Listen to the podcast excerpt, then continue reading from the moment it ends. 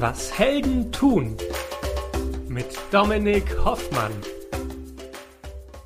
Eva Steppkes trägt ihr Herz auf der Zunge. Ihr Hobby ist Poetry Slam. Und beruflich ist sie in einer Kommunikationsagentur tätig. Die nächsten Minuten werden auf keinen Fall langweilig, denn Langeweile mag sie überhaupt nicht. Liebe Eva, herzlich willkommen zu Was Helden tun. Dankeschön. Ich freue mich hier zu sein. Ich freue mich auch. Vielen Dank. Dein letzter Poetry Slam Auftritt ist noch gar nicht so lange her. Vier Tage, ich glaube am Sonntag gewesen. Genau, am Sonntag war ich in München beim Substanzslam. Das ist einer der ältesten Slams in Deutschland. Ich glaube, der drittälteste. Ich könnte mich aber auch verzählt haben um ein, zwei Plätze. Ähm, also ein ganz geschichtsträchtiger Slam, ein, ein berühmter Slam auch in der Szene. Und ich freue mich immer wieder, wenn ich da auftreten darf und äh, in, dieser, in dieser schönen Stimmung, in diesem schönen Laden vor wirklich coolem Publikum. Das macht immer sehr viel Spaß. Wird man da eingeladen?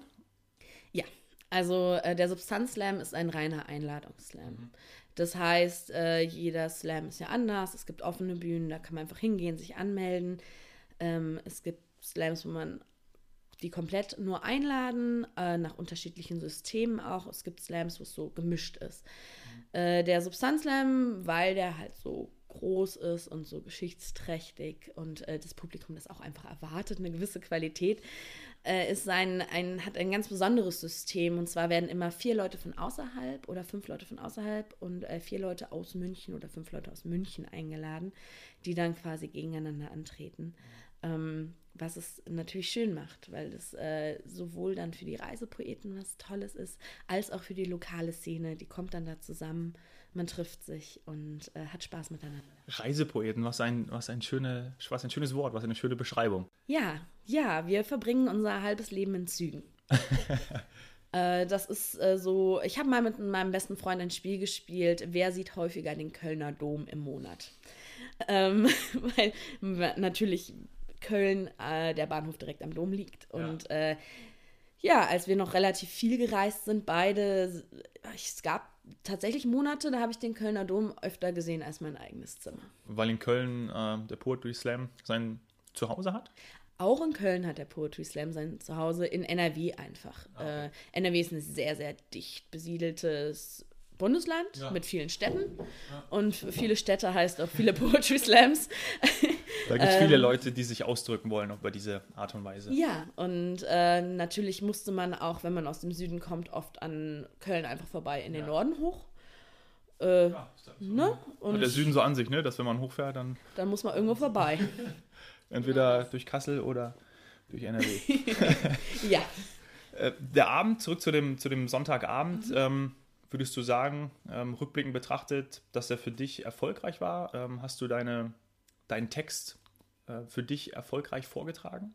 Ja, es war ein äh, schöner Abend. Ähm, es war kein einfacher Abend. Ähm, in München war es an dem Tag sehr schwül oder an dem Abend sehr schwül und es kam dann auch das Gewitter rein.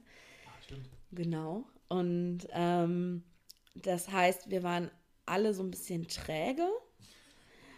Was, Sonnentrunken. So ein bisschen sonnentrunken, genau. Und ähm, ich habe mich dann an dem Abend entschieden für einen, einen Text, der eine Geschichte erzählt. Also quasi so ein bisschen eine Geschichte vorzulesen, eine niedliche. Ähm, und das hat sehr gut funktioniert. Es hat viel Spaß gemacht. Das Publikum ist gut mitgegangen. Und ähm, was mich auch sehr gefreut hat, ich habe sehr positive Rückmeldungen von Kollegen bekommen, die ich schon lange nicht mehr gesehen habe. Und das freut einen natürlich umso mehr, äh, wenn Menschen, deren Arbeit man schätzt, die eigene Arbeit auch schätzen. Tolles Gefühl, ne? Ja. Wählst du dann deine Texte spontan aus? Wusstest du dann schon am Vortag, was du vorträgst? Oh, man, ähm, ich bin gerade in der Stimmung, ähm, ist gerade so heiß draußen, ich nehme mal diesen Text, oder? Äh, ich hatte den schon geplant tatsächlich, ähm, beziehungsweise hatte mir überlegt, den werde ich wahrscheinlich machen, mhm. aber man geht schon auch mit dem Abend. Also ähm, ich gucke, dass der Text einfach gut reinpasst. Ich höre mir an, was machen die Leute vor mir, wer ist nach mir dran ähm, und entscheide entsprechend auch ein bisschen, was mache ich. Weil mir persönlich geht es nicht ums Gewinnen, sondern darum, dass es ein schöner und runder Abend wird. Und ähm, dass das Publikum auch das was mitnimmt. Und man guckt sich halt an, wer sitzt da, wie sind die drauf an dem Abend, was passiert um mich rum und wählt dann entsprechend auch spontan durchaus mal einen Text aus. Diesmal hat es gut gepasst, deswegen habe ich den genommen, den ich eh vorbereitet habe. das heißt, du hast auch ein Bündel an, an, äh, an, an Vorschlägen, du hast ein Repertoire, ähm, das du dann entsprechend auch abrufen kannst. Genau, man hat so seine paar Texte. Ähm, es gibt natürlich Orte, wo man schon häufiger aufgetreten ist, da wird das Repertoire dann immer kleiner, mhm. weil man liest einfach keinen Text zweimal auf einer Bühne. Mhm. Das macht man nicht. Das ähm, einfach, weil man dem Publikum ja immer wieder was Neues bieten möchte. Aber ähm, klar, ich bin jetzt aus München, deswegen ist in München mein Repertoire etwas kleiner. Mhm. Aber ich komme nicht so oft jetzt nach Hamburg ja. zum Beispiel. Also da bin ich vielleicht mal so alle zwei, drei Jahre und dann kann ich da natürlich aus den Texten von zwei, drei Jahren schöpfen. Ja. Aber es gibt auch Texte, die macht man irgendwann nicht mehr, weil man keine Lust mehr drauf hat. Wenn man so einen Text dann schon, keine Ahnung, 50, 60 Mal vorgetragen hat. Irgendwann ist gut. Irgendwann reicht es dann auch, genau. Du hast gerade gesagt, ähm, du liest die Texte.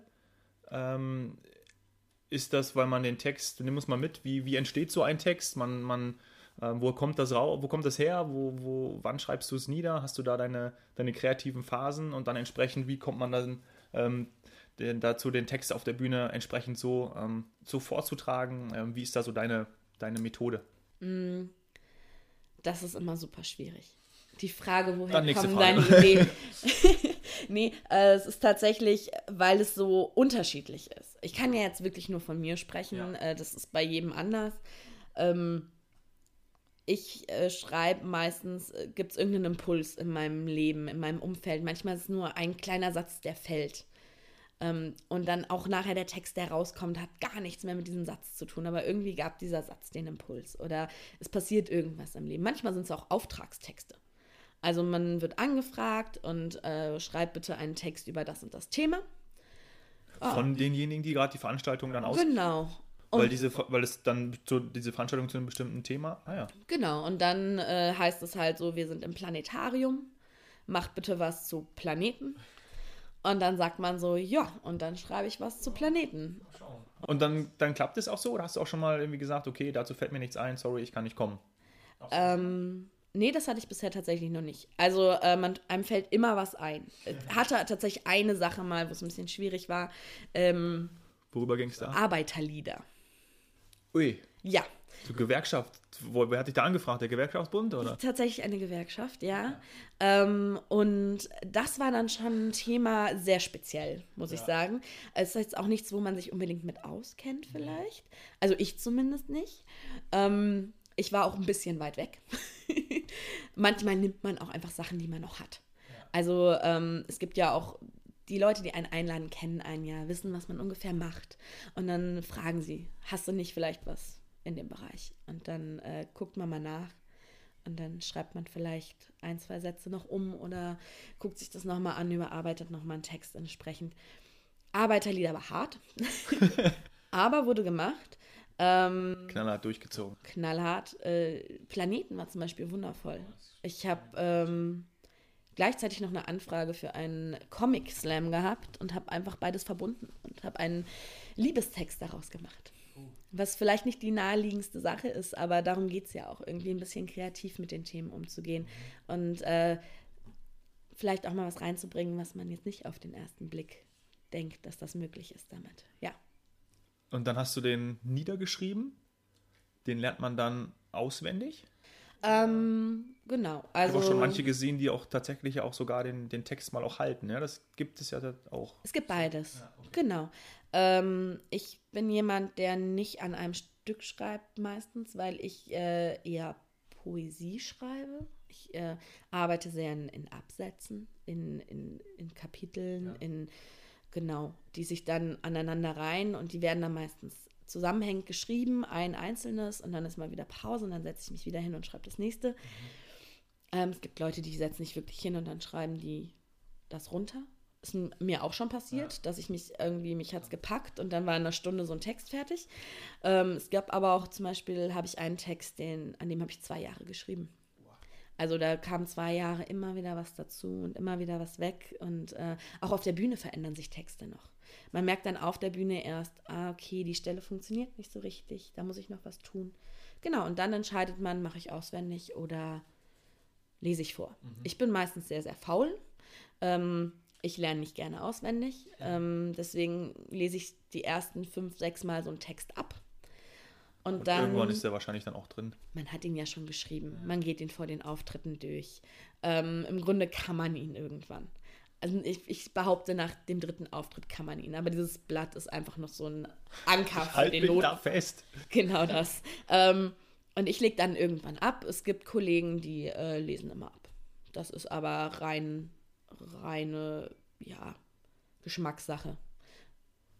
Übst du den Text dann zu Hause? Auch vor allem die Emotionen, die, die Gefühle, die du reinlegst, ähm, die dann auch manchmal äh, bei manchen Stellen dann auch rauskommen? Oder sind die automatisch, kommen die dann automatisch, wenn du dann wirklich bei dieser Stelle, bei diesen Stellen bist?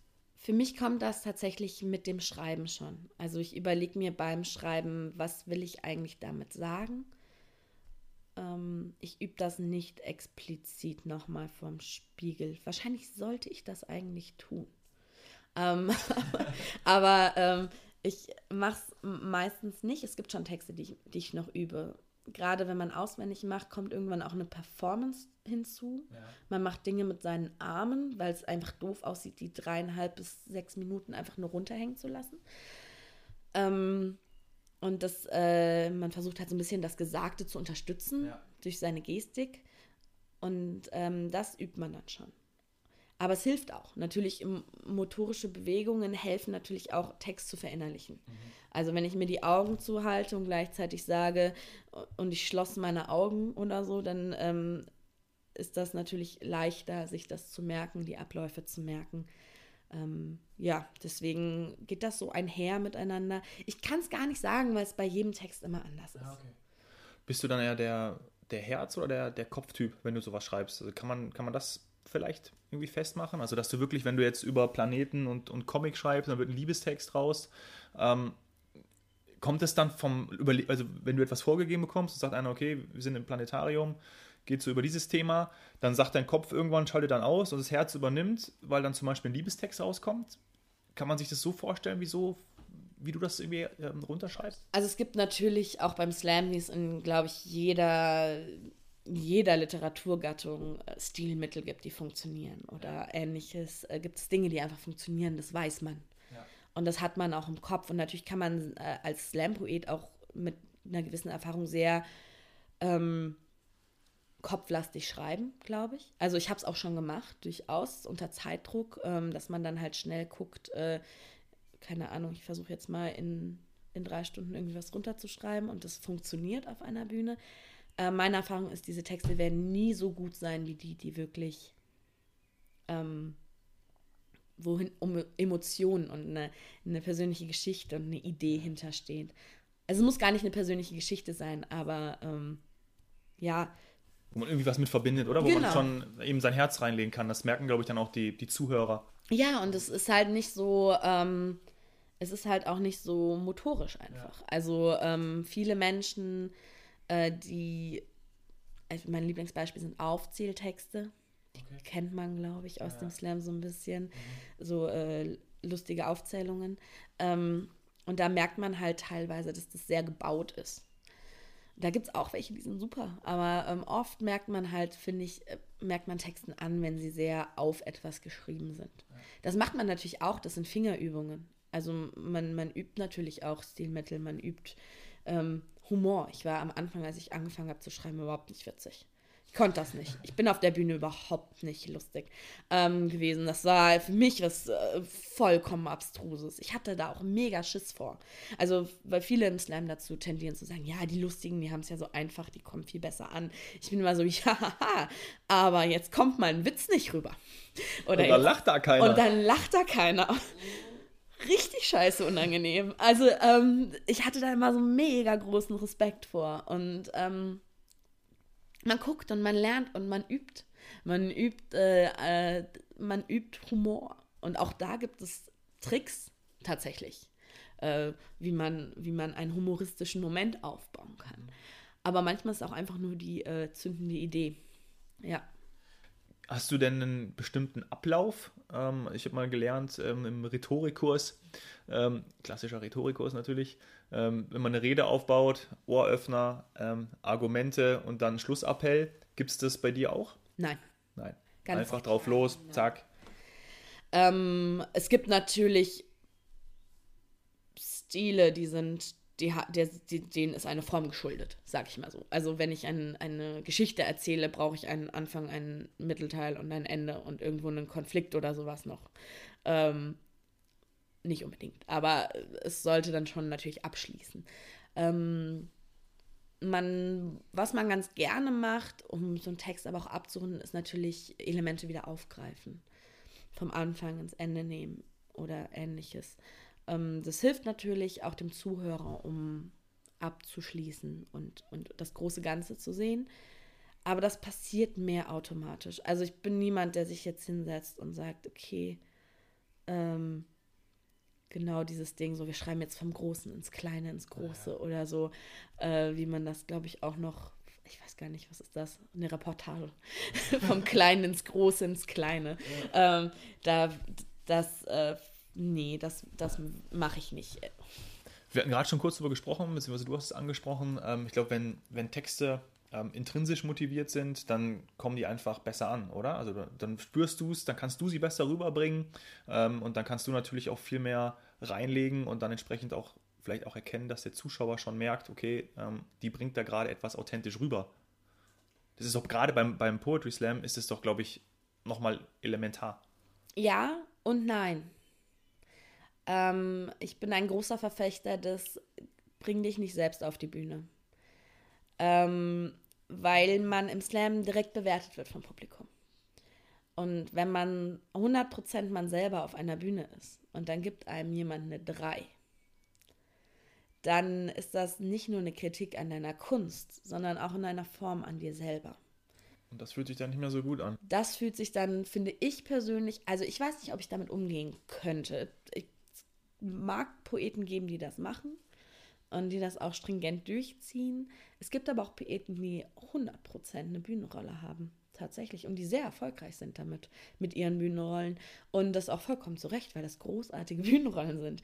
Ähm, natürlich ist es für ein Publikum nicht verständlich. Ein Publikum sieht dich mit einem selbstgeschriebenen Text und geht davon aus, ähm, die Person, die auf der Bühne steht, bist du selber. Die machen keinen Unterschied zwischen lyrischem Ich und dem Ich, das auf der Bühne steht. Und das ist natürlich auch ein Stilmittel, mit dem man spielt als Slam-Poet, durchaus. Ähm, man begibt sich in eine Rolle und ähm, die spielt man in dem Moment auch. Ähm, mein Lieblingsbeispiel ist, glaube ich, mein erster Slam-Text, den ich jemals geschrieben habe, in dem es um eine Trennung geht. In, in einen Text, in dem ich verlassen wurde. Ich bin zu diesem Zeitpunkt noch nie in meinem Leben verlassen worden. Ähm, das heißt, das war wirklich ein, ein die, die Geschichte, die ich erzählt habe, war rein fiktiv. Ähm, aber die Emotionen, die ich wiedergeben konnte auf der Bühne dadurch, des Alleineseins und des Verlassenwerdens, jetzt nicht im Bezug auf eine Beziehung zwischen Mann und Frau oder Frau und Frau oder Mann und Mann, ähm, aber die, das Gefühl des Verlassenseins kennt jeder. Und deswegen kann man das Gefühl natürlich auch reinlegen. Und deswegen kommt es auch authentisch rüber.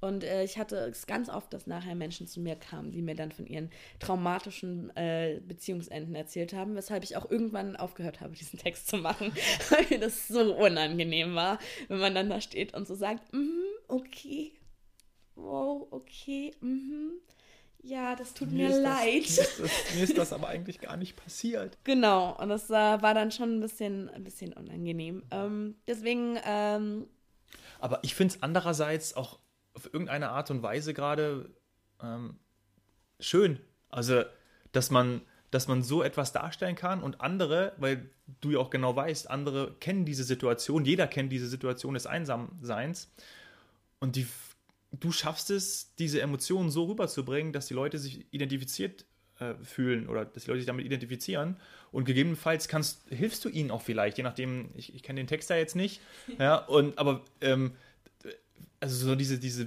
diese Wiedererkennung in dem, was du machst, ja, ist natürlich auch wunderbar für den Zuschauer und eigentlich auch ein mega, nicht nur eigentlich, sondern ein super geiles Feedback für dich als, als Künstlerin. ist tatsächlich das größte Lob. Ähm, wenn am Ende des Abends jemand auf dich zukommt und äh, sagt so, wow, das hat mich, das hat mich berührt oder ähm, ich fand deinen Text mega, weil das und das und das.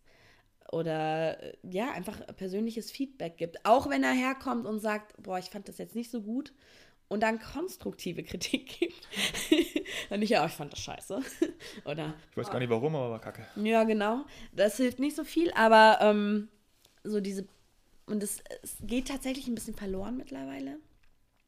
Äh, durch größere Seele und mehr Publikum äh, passiert das immer seltener. Und auch dadurch, dass wir in Räumen spielen, wo das Publikum nachher einfach nicht mehr da bleibt. Ähm, also so in Kneipen oder so, dann bleiben wir halt auch da, das Publikum bleibt da, man kommt irgendwie noch ins Gespräch. Ähm, das ist schön. Das passiert häufig mittlerweile schon gar nicht mehr. Ähm, und es ist eigentlich schade, weil ich diese, dieses äh, persönliche Feedback und das Diese Nähe auch, ja. Ja, und diesen Austausch auch sehr schätze. Und das ist eigentlich das größte Lob, das du kriegen kannst an einem Abend. Wenn jemand nachher zu dir kommt und sagt, wow, das war geil. Du selber magst es ja auch, wenn du im Publikum sitzt und dann auf der Bühne etwas Großes passiert, große Kunst passiert. Ja. Ähm, ist das auch so ein bisschen vielleicht der Grund gewesen, warum du zum Poetry Slam gekommen bist? Weil du gemerkt hast, ähm, ich möchte diese, diese Emotionen auch rüberbringen für jemanden, der da im, im, im, in, den, in, den, in den Rängen sitzt, im Publikum sitzt? Ich wollte tatsächlich teilen, ja. Ähm, ich bin durch Slam aufmerksam geworden. Äh, damals gab es noch den WDR Night Slam im Fernsehen. Ich war 16 und was man so mit 16 macht, äh, man will nicht ins Bett, weil man dumm ist und nicht weiß, dass Schlaf was richtig Geiles ist. Oder war ich sogar noch jünger? Das kommt dann nach dem Studium. Ja, ich war, oder war ich sogar noch jünger, 16, also um, irgendwo um, um den Dreh auf jeden Fall rum. Äh, und da habe ich einen Text gesehen, der mich sehr, sehr bewegt hat. Und ähm, den ich bis heute einfach auch sehr feier. Ähm, und ja, das hat mich irgendwie gepackt und ich habe immer schon geschrieben.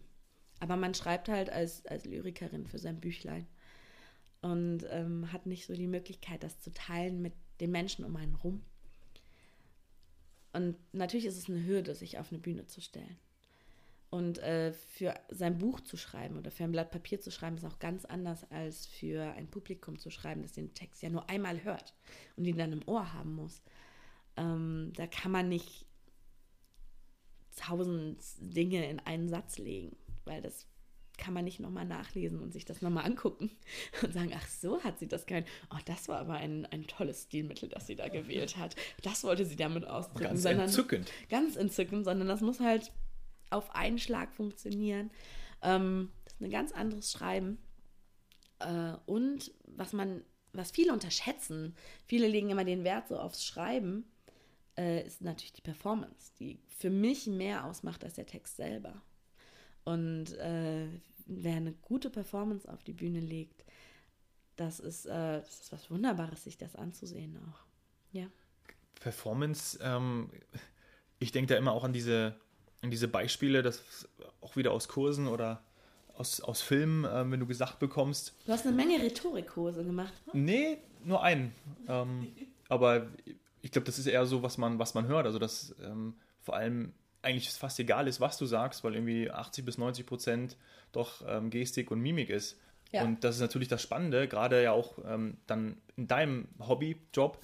Ähm, du, du, du, du schreibst etwas für Leute ja, und legst extrem viel ähm, Wert auch auf, auf das Wort, aber du sagst gerade auch selber, dass die Performance eigentlich wichtiger ist.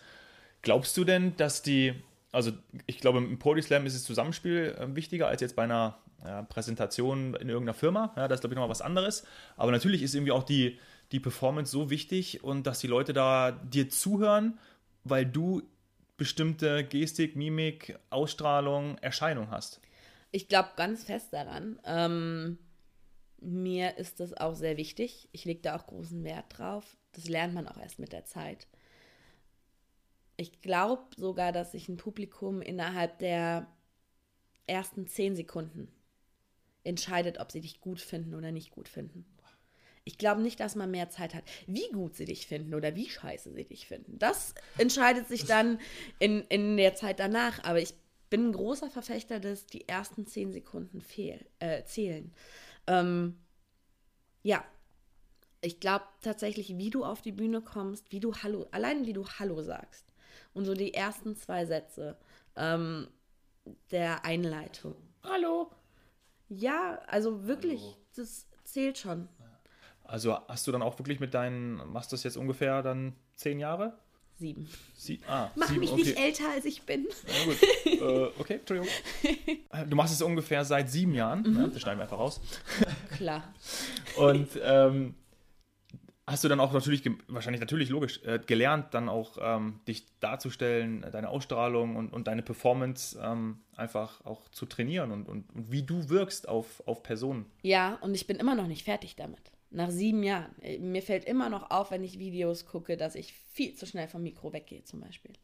Ähm, ich müsste viel länger stehen bleiben und dann erst weggehen. Aber ähm, das ist lustig, weil ich seit sieben Jahren auf Bühnen stehe. Ich finde es super unangenehm, wenn ich mit meinem Text fertig bin, dann noch weiter auf der Bühne zu stehen. Und tschüss.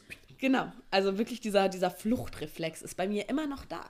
Nach sieben Jahren. Das ist ähm, etwas, was, was mir immer wieder auf, auffällt, wenn ich äh, Videos von mir gucke. Wo ich mir immer wieder denke, krass, das hat sich nicht geändert. Ähm, ist aber auch was, was man halt gerne vergisst. Ja, weil es so in dir drin ist, es gehört zu dir an. Genau, genau. Und ähm, andererseits bin ich zum Beispiel viel lockerer geworden, was Ansagen angeht. Als ich angefangen habe, habe ich überhaupt keine Ansagen gemacht, sondern einfach auf die Bühne, so heißt mein Text und los.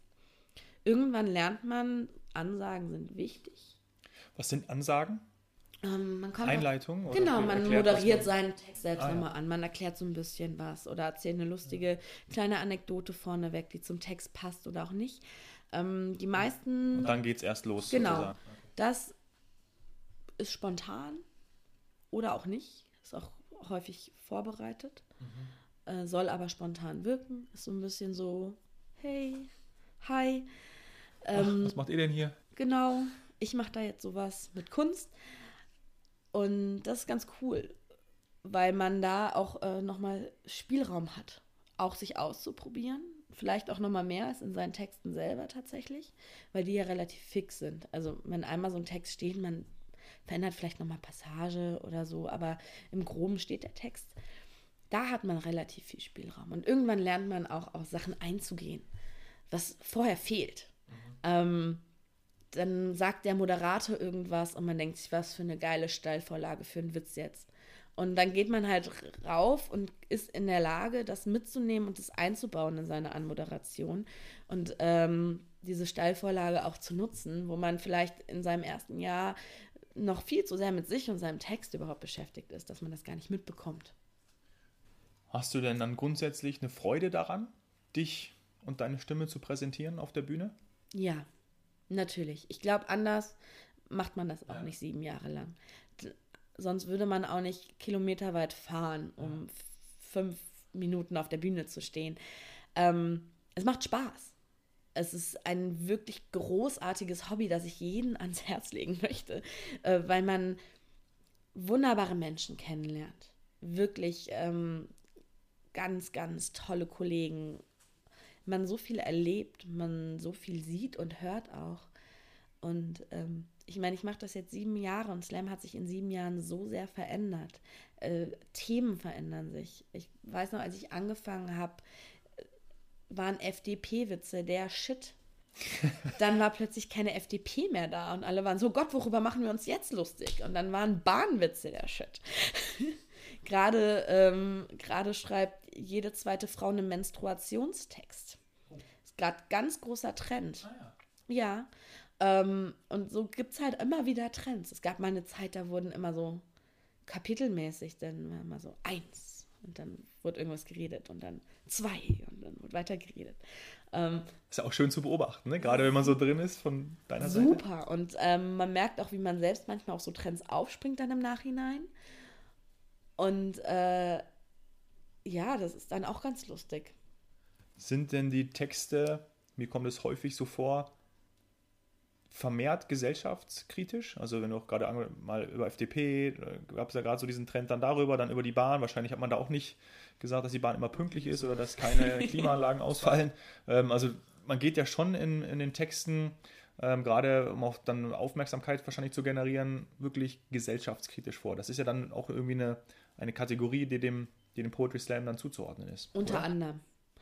Ähm, ich muss sagen, dass Slam in Deutschland sehr vielfältig ist. Und davon lebt Slam in Deutschland auch. Und das äh, schätze ich auch sehr an, an, an Slam. Oder ich darf nicht Deutschland sagen, im deutschsprachigen Raum. Ich möchte gerne die Schweizer, Österreicher und Luxemburger an dieser Stelle einbeziehen. Die grüßen, die grüßen wir auch ganz Die herzlich. grüße ich auch ganz herzlich, ja. Äh, weil das auch, also Luxemburg kenne ich jetzt nicht so gut, da gibt es auch nicht so die große Szene, aber ähm, gerade die Schweizer, die dieses Jahr zum Beispiel auch den National ausrichten, also die deutschsprachigen Meisterschaften im Poetry Slam, ähm, und auch die Österreicher ähm, ganz wunderbare Szenen sind mit tollen Kollegen, ähm, die sich vielleicht auch manchmal ein bisschen mehr trauen als, äh, als die deutschen Kollegen. Wobei das auch wieder Spekulation ist. Da will ich mich gar nicht drauf ein. Daran nimmst du teil an den Meisterschaften? Äh, dieses Jahr habe ich keinen Startplatz bisher. Ich weiß aber äh, auch noch nicht. Also die sind im November, Anfang November.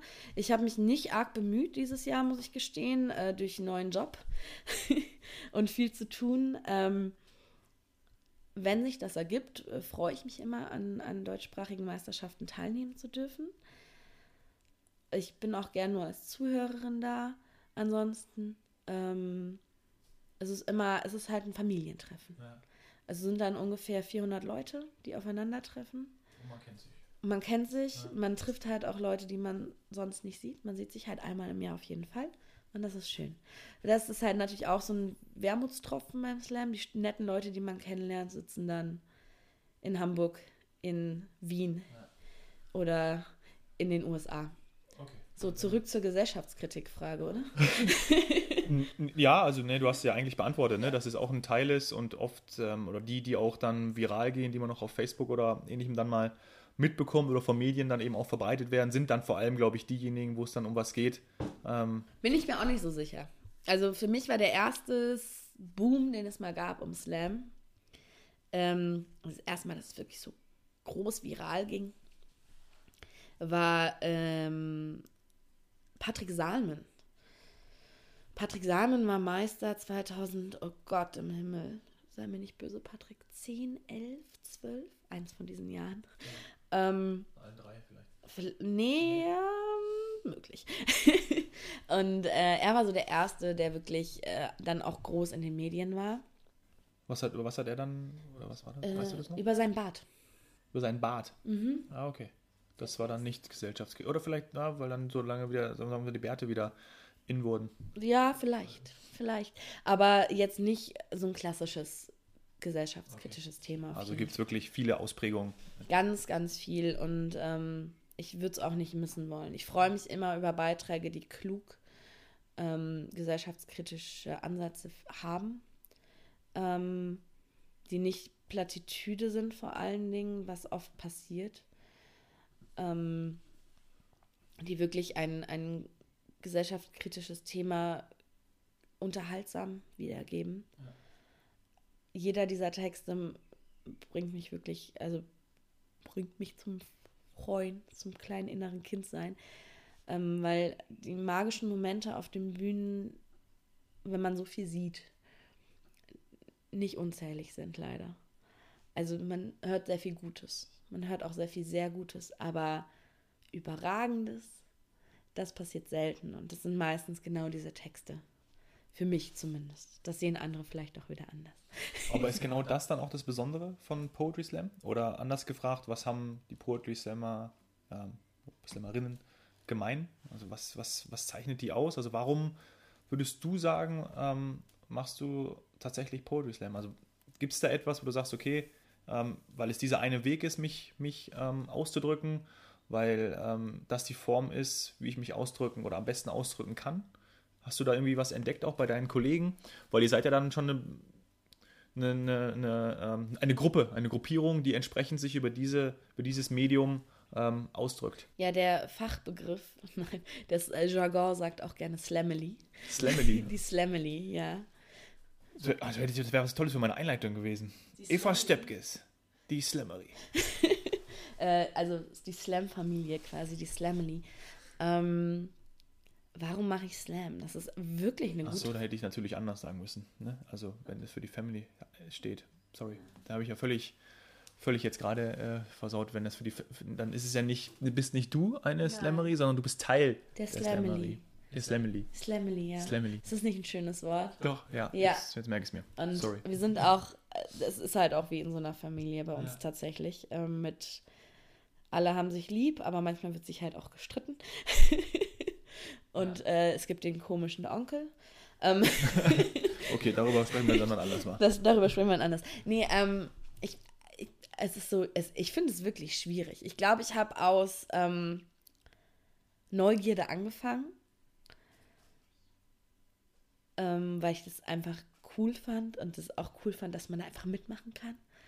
Und ich glaube tatsächlich, für mich persönlich sind es die Menschen, die mich dabei gehalten haben.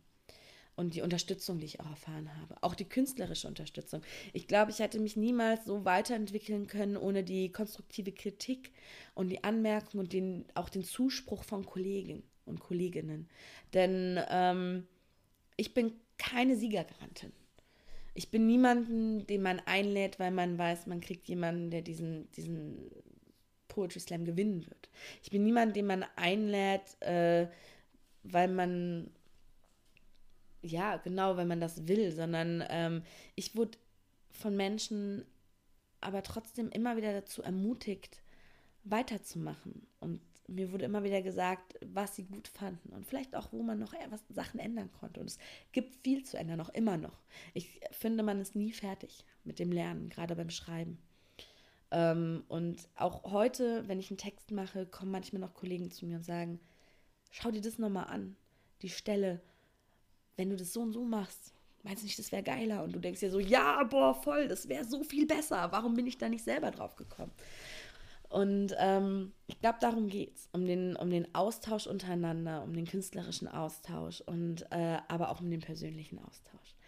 Wäre eigentlich ganz schön, das auch noch auf andere Lebensbereiche äh, zu transferieren, oder? Dieses gegenseitige Helfen und, und versuchen, immer weiterzukommen und weiterzumachen. Ich versuche das in meinem Leben. Ich finde das auch äh, ganz wichtig, ähm, dass man das auch in sein, sein Leben trägt, auch außerhalb mal der Kunst, ähm, in der Arbeit, im Freundeskreis ähm, und äh, in der Familie natürlich auch.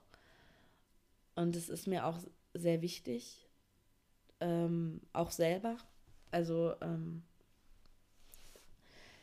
es gibt weniger Frauen im Slam, jetzt mal so wieder auf darauf bezogen, als, äh, als Männer, was einfach der Natur geschuldet ist, glaube ich, des äh, leicht narzisstischen Ansatzes, den Männer meistens eher in sich haben, denn man muss ein bisschen narzisstisch veranlagt sein, um sich für fünf, um für fünf Minuten 400 Kilometer weit zu fahren. Ähm, Ist es Geld? Nee. Gewinnt man? Wenn der, was, wenn man, du hast gerade gesagt, ähm, es geht ja auch dann, also es ist ja auch ein Wettbewerb in irgendeiner Art und Weise Ja. und es gibt einen ersten Platz ja. und der bekommt. Eine Flasche Schnaps, die er mit den anderen teilen darf. Alles klar, also geht es nicht um Geld. Nein, nein. Äh, es gab durchaus schon ähm, Veranstalter außerhalb der Szene, die das angestoßen haben, die äh, Geldpreise ausgejubelt haben. Äh, das ist aber was, wo wir uns auch geschlossen gegenstecken. Ähm, weil wir das nicht wollen. Weil so ein Abend lebt halt von allen, die auf der Bühne stehen. Und nicht von der einen Person, die gewinnt. Denn wenn diese eine Person, die gewinnt, da alleine an dem Abend wäre, dann wäre das kein Slam. Äh, weshalb wir immer dafür plädieren, ihr wollt Preisgeld vergeben, ja, mein Gott, dann schreibt einen schicken Scheck und teilt es aber gerecht danach durch Ja. alle. So ist die Slamily, ne? Ja, schon. Natürlich. Also, ähm, Ja, toll. Also ist ja schon, dass es das in der heutigen Zeit so äh, äh, gehandhabt werden kann. So, nicht, ein, also so ein Wettbewerb lebt ja auch von seinen Höhen und Tiefen. Also es wäre ja auch langweilig, wenn alles gleichförmig wäre und jeder wäre gleich gut und jeder würde den gleich, das Gleiche machen, ähm, sondern so ein Slam lebt davon, dass äh, auch von den Überraschungsmomenten. Ähm, es gibt doch nichts Schöneres, als dass dann ein Local reinkommt, der sich auf die offene Liste geschrieben hat und keiner weiß, was passiert. ja, boah. Und dann, und du bist schon immer so, okay, mal gucken, was jetzt passiert. Wir werden es sehen. Und dann haut dir der, der Sachen um die Ohren und du denkst dir, wow, wo kommt der denn auf einmal her? Ähm, oder auch genau das Gegenteil. Diese Fremdschämen-Momente, wo man sich wirklich denkt, so, runter von der Bühne. Nee, nicht runter von der Bühne. Das würde ich, das habe ich bisher einmal in meinem Leben gesagt. Äh, da hat mir das Publikum aber auch beigepflichtet. Ähm, der äh, gute Mann wurde vom Publikum runtergejagt nach sehr vielen sexistischen und rassistischen Aussagen. Ähm, das äh, regelt sich selbst.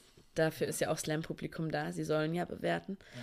Ähm, aber nein, auch, auch sowas muss es geben, dass mal jemand sich einfach, ich, auch nicht jeder meiner Texte ist gleich gut. Ich habe auch durchaus Texte, wo ich mir denke, oh ja gut, den mal jetzt nicht nochmal auf einer Bühne. Ähm, das passiert. Das weiß man ja auch vorher nie.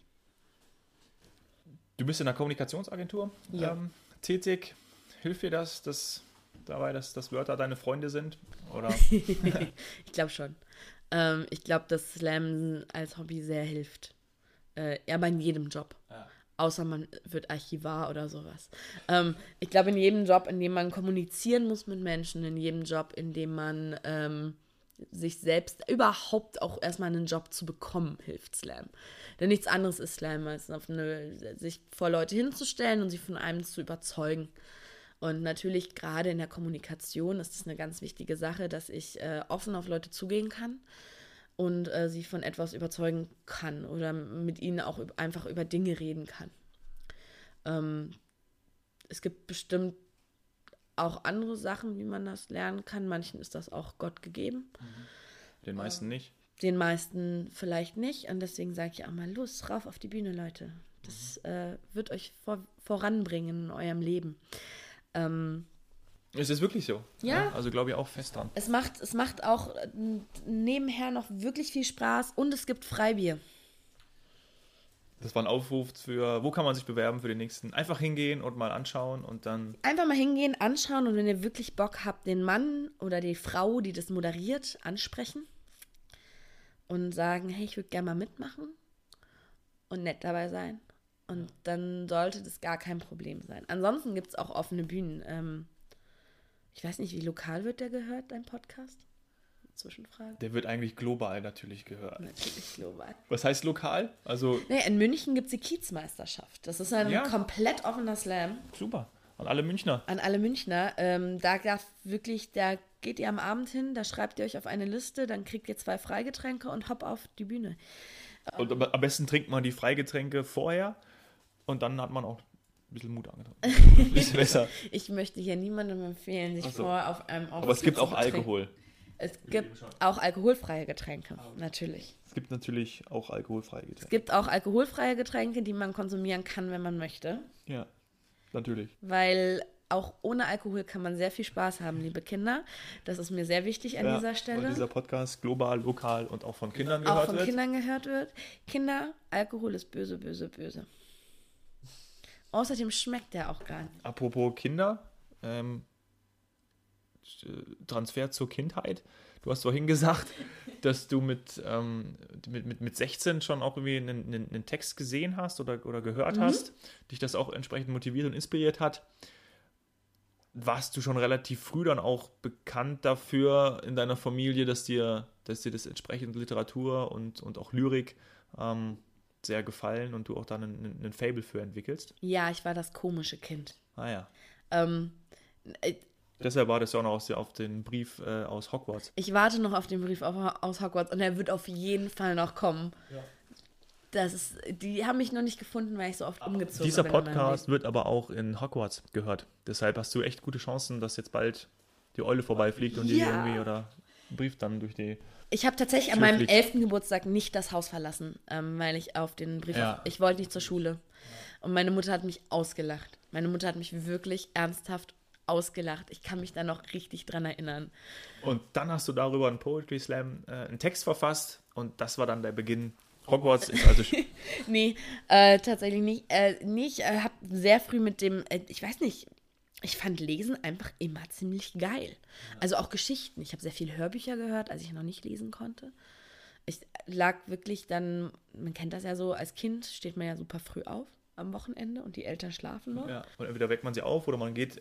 Die normal, also, ich würde jetzt nicht sagen, die normalen Kinder gehen vor den Fernseher und die anderen gehen dann irgendwie lesen, aber manche gehen halt vor den Fernseher, die anderen gehen. Genau, ich lag in meinem Zimmer und habe Hörbücher gehört und die Charaktere aus den Hörbüchern gemalt, als ich noch nicht lesen konnte.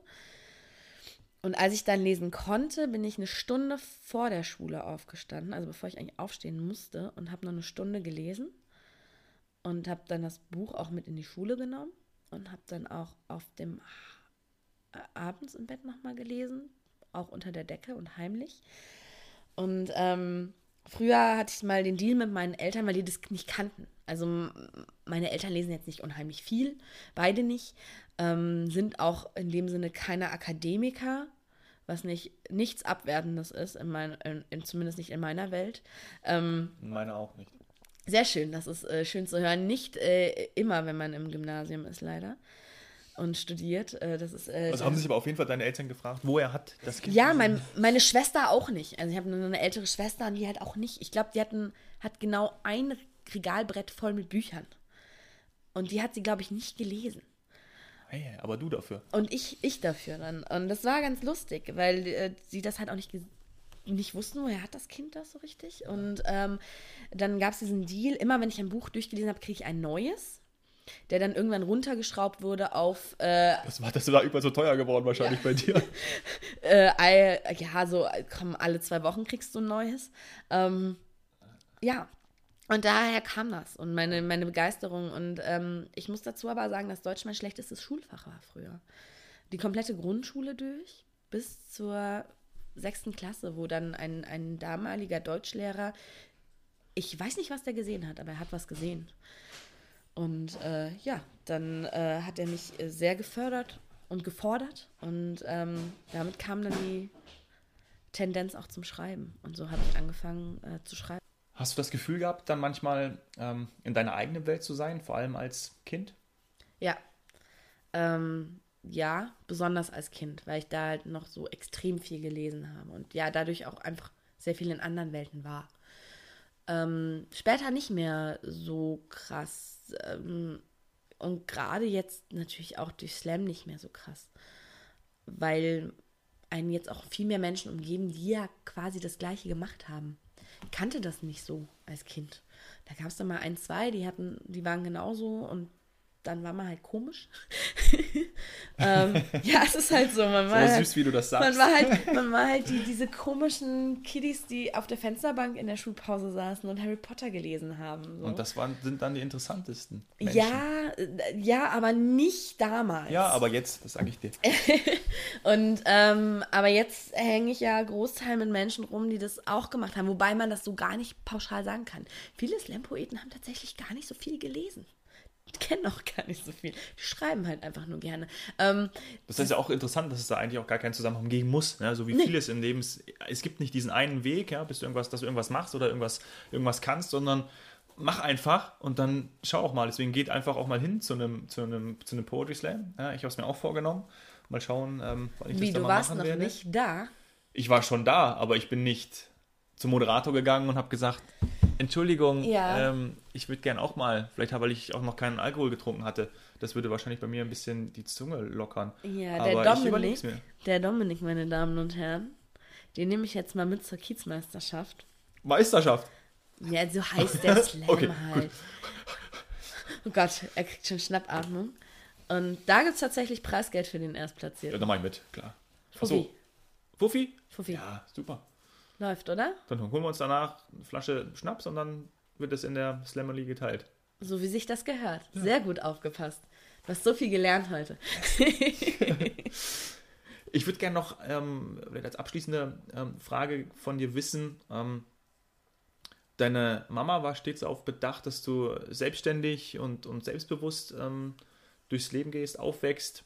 Ich glaube, das hat dir jetzt auch ähm, so ein bisschen geholfen oder kommt dir auch jetzt zugute, oder? Wenn du jetzt so diesen, deinen, deinen rückblickend auch deinen Lebensweg bis jetzt betrachtest und das, was du machst und, und gerade auch dich auszudrücken, du kommst zu mir auf jeden Fall sehr, ähm, sehr selbstbewusst rüber. Ist ganz lustig, ja. Ähm, und trotzdem merke ich auch selber immer wieder, wie, wie ich nach Bestätigung von anderen suche.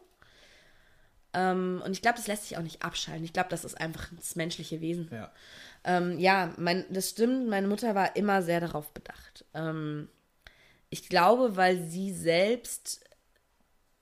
Nee, stimmt nicht. Sie war eigentlich auch, sie, sie war auch nie abhängig. Aber ich glaube, weil sie das bei äh, vielen Frauen ihrer Generation gesehen hat, dass die halt äh, ohne Ausbildung sich in eine Beziehung gestürzt haben und äh, dann halt auch nicht mehr weg konnten, wenn sie wollten. Ja. Und ähm, das war ihr immer ganz wichtig, dass wir nicht abhängig sind von irgendjemandem und äh, unser Leben selbst gestalten.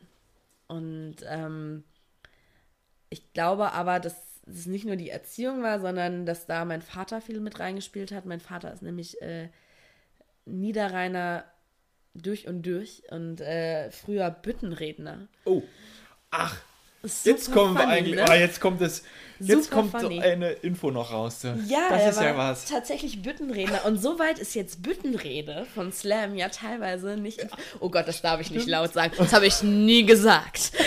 Aber, ähm, ja, das ist ganz lustig. Also ähm, er, ist, er ist halt da, er hat das halt früher quasi auch gemacht. Als es noch keinen Slam gibt, Ja. gab, hat er das gemacht, was im Rheinland zumindest äh, als nächster an Slam dran ist. Und ähm, Toll. das äh, ist ganz lustig, ja. Und es ist ähm, aber an sich, glaube ich, so, ähm, man sagt ja immer, entweder man wird wie seine Eltern oder man wendet sich so 100 um 180 Grad. Ja, vielleicht genau das Gegenteil machen. Und man wird genau, man will genau das. Gegenteil machen. Und äh, bei mir ist irgendwie so die, die Waage. Was ganz lustig ist, weil ich äh, tatsächlich ähm, eine Ausbildung gemacht habe, die ziemlich genau das vereint, was meine Eltern gelernt haben. Meine Mutter ist äh, gelernte Kommunikationskauffrau, die erste beim Bayerischen Rundfunk damals mit. Und mein Vater ist gelernter Drucker. Und ich habe Print and Publishing studiert. Und ähm, War dir das auch so bewusst immer? Gar nicht. Ist, ja, Gar nicht.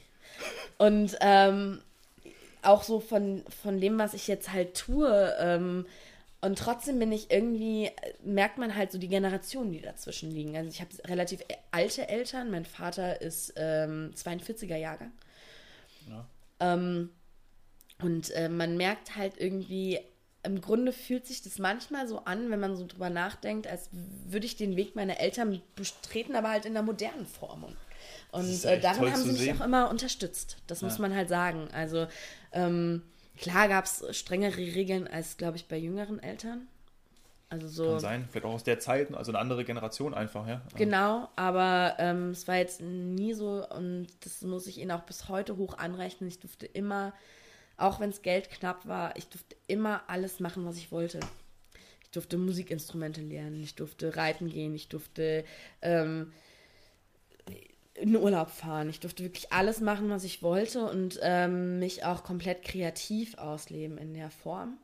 Ähm, auch wenn sie die Rockband damals nicht unterstützt haben, ähm, haben sie mich trotzdem zu den Proben gefahren.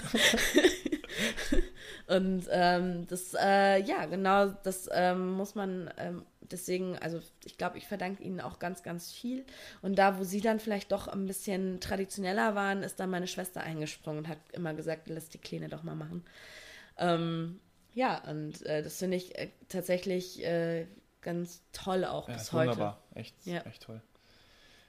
Eva, das macht super Spaß, mit dir zu, zu quatschen. Ich könnte Ja. noch zwei Stunden weiter ähm, reden, Ich hätte so gern noch was über dich gelernt heute.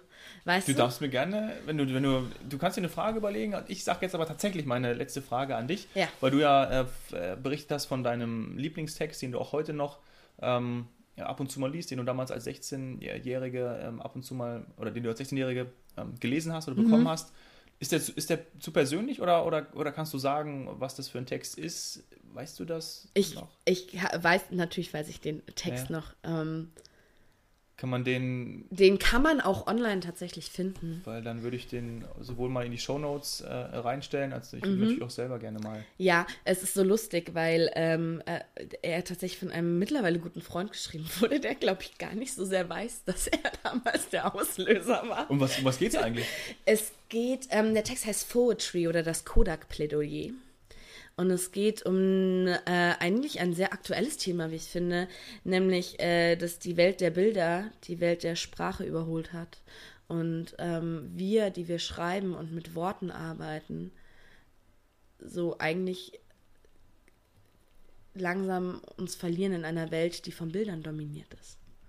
Und ich finde, das ist in Zeiten, gerade jetzt in Zeiten von Social Media, Instagram, ja. äh, eigentlich ein super aktuelles Thema. Wahnsinn. Und es war damals aber schon, äh, weil ich ähm, kein Mensch bin, der in Bildern lebt, noch nie gelebt hat. Ich habe zum Beispiel nie eine Fotokamera besessen. Ähm, auch bis heute. Ich, ich verstehe Menschen nicht, die auf Konzerten sind und Videos machen. Ich verstehe Menschen nicht, die im Urlaub sind und Bilder schießen die ganze Zeit.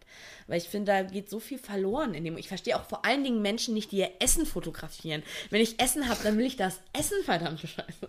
Also ich weiß es nicht. Ähm, äh, macht ein Bild vom leeren Teller hinterher, meinetwegen. Aber doch nicht von eurem Essen.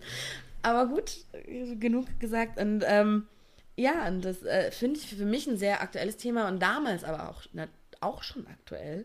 Ähm, und ein, ein sehr schöner Text, ein, ein Plädoyer für Sprache.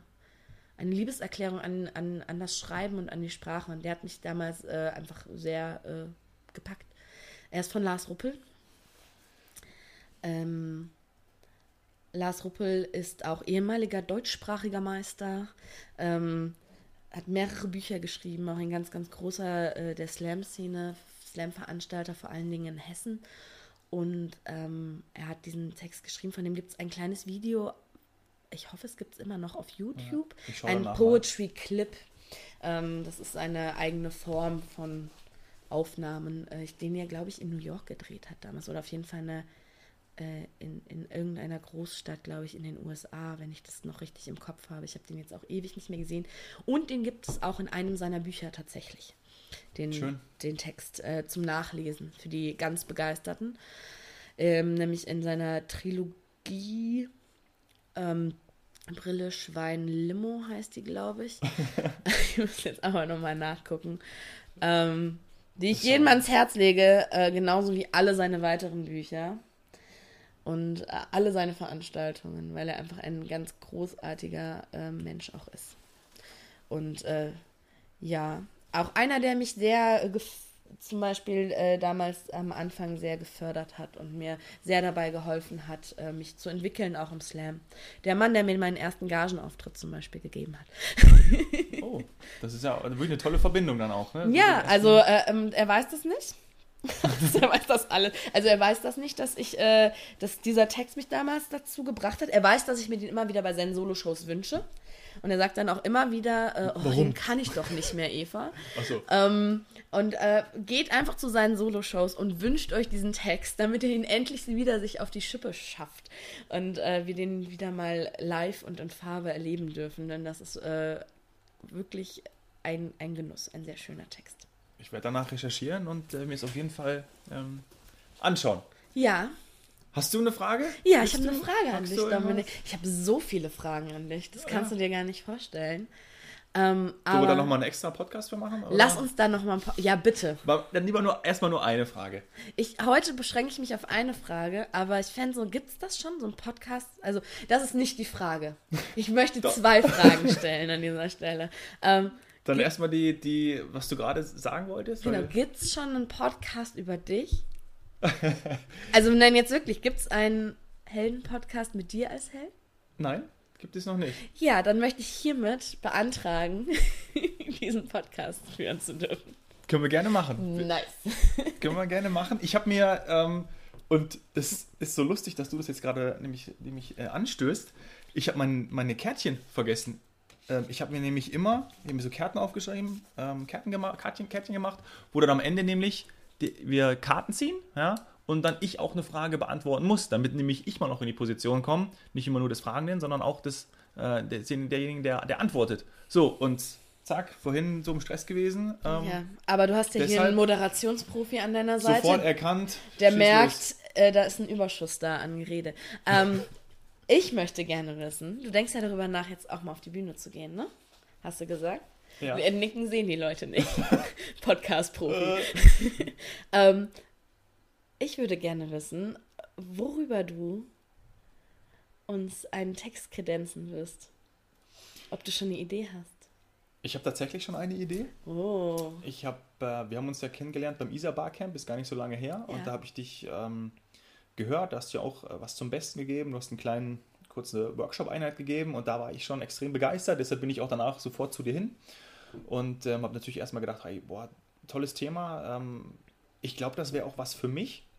Ähm, und ich möchte dich natürlich als Podcast-Gast haben, was wir hiermit erledigt haben. ähm, und seitdem denke ich sehr oft daran. Deswegen habe ich auch gesagt, ich, ähm, ich war ja auch schon mal ähm, bei einem, das ist aber jetzt auch fünf Jahre her, tatsächlich in meiner, ähm, in meiner ähm, Studentenstadt Paderborn. Yay, Paderborner Poetry Slam ist großartig, meine Damen und Und Herren. dann- Gehen Sie auch zum Paderborner Poetry Slam.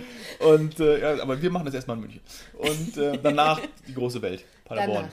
Ähm, und ich denke darüber nach, etwas über ähm, Persönlichkeitsentwicklung im Zusammenhang mit Sport zu machen. Also da, wo ich herkomme, also wirklich intrinsisch motiviert ähm, zu sagen, okay, wie, wie habe ich mich? Und ich habe jetzt am Poetry natürlich gedacht, ich bringe was über mich, aber auch jetzt einfach nur was, was- was ich bisher gedacht habe, ohne, ohne zu wissen, wie man das macht, sondern einfach, ähm, was möchte ich nach außen tragen. Und dann denke ich da wirklich darüber nach, ähm, wie kann sich ein Mensch ähm, oder wie verändert sich ein Mensch ähm, in Bezug auf sportliche Attribute, also ähm, Erfolgsstreben, ähm, Leistungsstreben und ähm, eben auch Dinge verändern, weil man ein Ziel hat oder etwas erreichen möchte.